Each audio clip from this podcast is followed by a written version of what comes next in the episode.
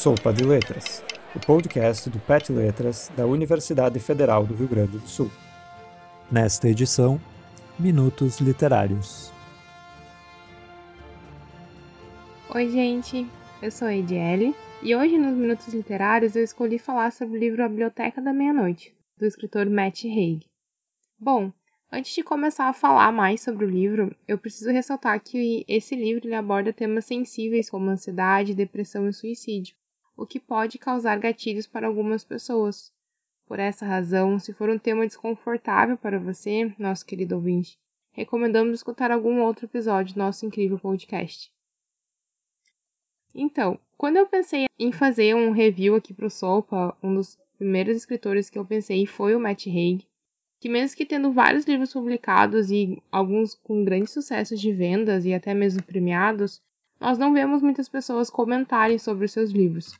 Eu conheci o escritor britânico em 2019, quando eu li Como Parar o Tempo, e foi um amor à primeira leitura. De uma forma leve e questionadora, o Hegel consegue nos fazer refletir sobre a nossa própria humanidade enquanto nos divertimos e nos viciamos lendo as histórias de seus personagens. Eu li o seu livro pela primeira vez depois de uma grande ressaca literária, daquelas que nem a fanfic salva, e o que eu mais gosto na, na escrita do Matt Haig é que ele consegue me transportar novamente para aquele prazer de ler adolescente que eu tinha quando devorei as minhas primeiras sagas. Mesmo que agora eu tenha aquele famoso superpoder de análise crítica de uma estudante de letras. Pensei em fazer sobre o meu clássico Como Parar o Tempo, livro que eu já fiz propaganda para todo o Pet Letras. Mas no meio tempo de produzir esse episódio, eu me deparei, durante as leituras da vida, com a Biblioteca da Meia-Noite, graças à tag Experiências Literárias. Valeu, tag! Publicado em 2021, esse livro virou, sem sombra de dúvidas, um dos meus livros favoritos. Sabe aquele livro que, na mesma medida, faz você rir e gargalhar, mas te emociona e faz refletir sobre a sua própria existência? Aquela leitura que quando você finaliza, deseja que todos os seres humanos da Terra e, se possível, do universo leiam? Pois é, esse livro é assim para mim. E pensando nisso, eu decidi trazer um pouquinho da sua história e te convencer até o final desse episódio a ler essa grande obra. Então, sobre o que é esse livro? Se a gente fosse definir a Biblioteca da Meia-Noite em uma palavra, eu acho que eu falaria vida. E a vida em todas suas formas. O livro conta a história da Nora, de 33 anos, que é a protagonista do romance. Ela é uma pessoa bastante frustrada e que se arrepende da maioria das escolhas que tomou durante a sua vida, desde o término de um relacionamento de vários anos até desistir de se tornar uma grande nadadora olímpica. Trabalhando em uma loja de discos e morando com o seu gato em uma cidadezinha da Inglaterra, ela não consegue mais encontrar sentido em seus dias. Suas escolhas a atormentam em um ponto que a faz se sentir insignificante perante a vida de outras pessoas, além de questionar qual a importância da sua própria existência. Após um acidente com o seu gato, o seu principal companheiro, ela não encontra mais alternativas e decide dar um fim em sua própria dor. É importante ressaltar que nesse momento o escritor não trabalha essa cena, ele não traz uh, partes detalhadas, ele apenas pula para o próximo capítulo e fica subentendido as ações de Nora. Ela acorda em um lugar muito diferente daquele que é relatado em experiências pós-vidas. Um grandioso prédio com um relógio na fachada marcando meia-noite.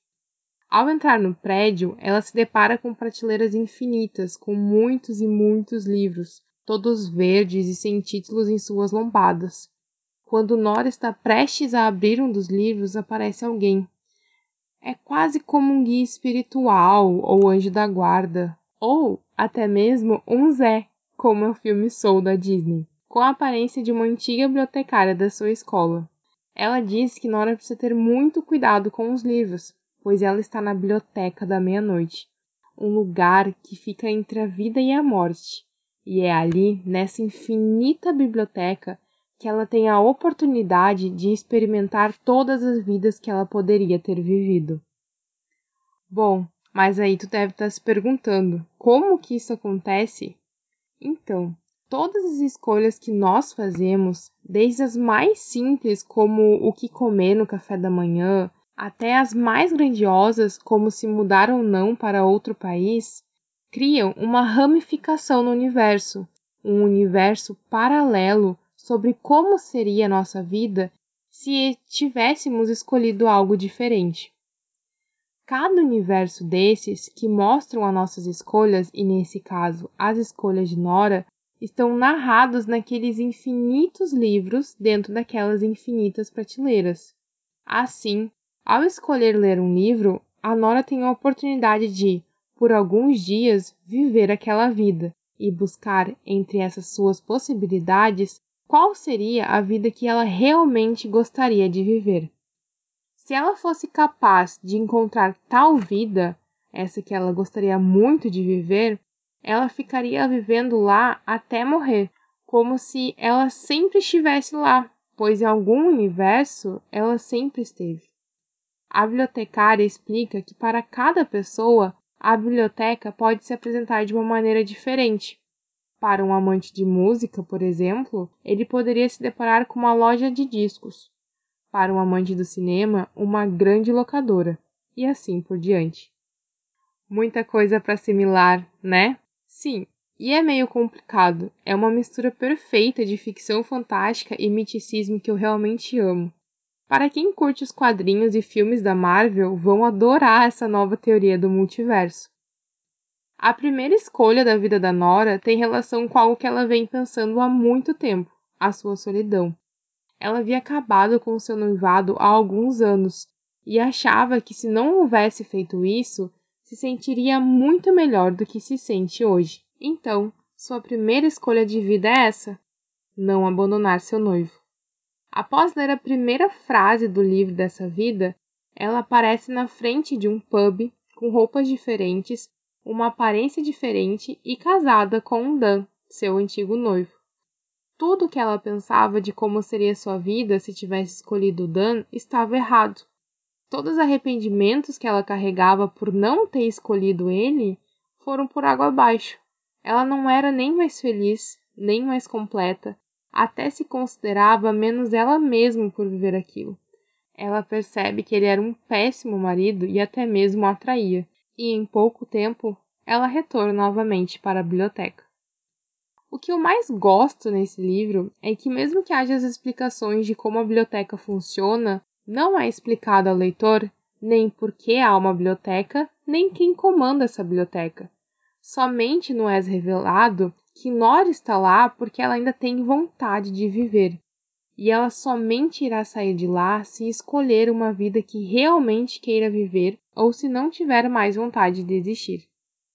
Muitas vezes, a bibliotecária toma um papel como uma verdadeira conselheira para a Nora, ajudando ela a perceber quais são os melhores caminhos para ela seguir, refletindo sobre as experiências que ela vai vivendo em cada vida, como se ela fosse uma psicóloga ajudando ela a entender melhor a si mesma, mostrando que, às vezes, não conseguimos carregar tudo sozinhos como Nora imaginava.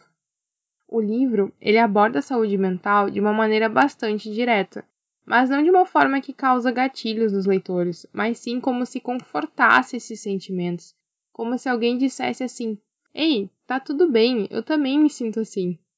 E é impossível que alguém que já tenha convivido com questões como depressão ou ansiedade não se identificar com os sentimentos de Nora. O autor, durante a narrativa, mostra ao leitor que, mesmo que pareça um bicho de sete cabeças, todos esses problemas de alguma forma têm solução. Não importa como tu se sente, se qual o teu arrependimento ou quanto tu está abalado com alguma situação, algum sentimento, sempre tem uma forma de não só conseguir superar, mas de conviver com todas essas emoções.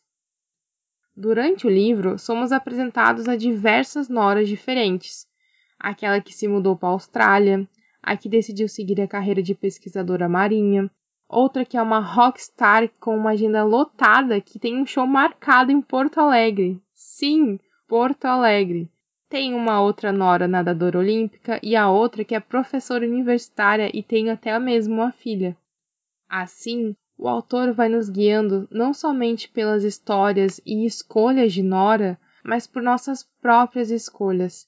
Pois, quem nunca imaginou o que seria da nossa vida se nós tivéssemos feito escolhas diferentes, se não tivéssemos agido de determinada maneira, ou se tivéssemos falado o que gostaríamos de ter falado?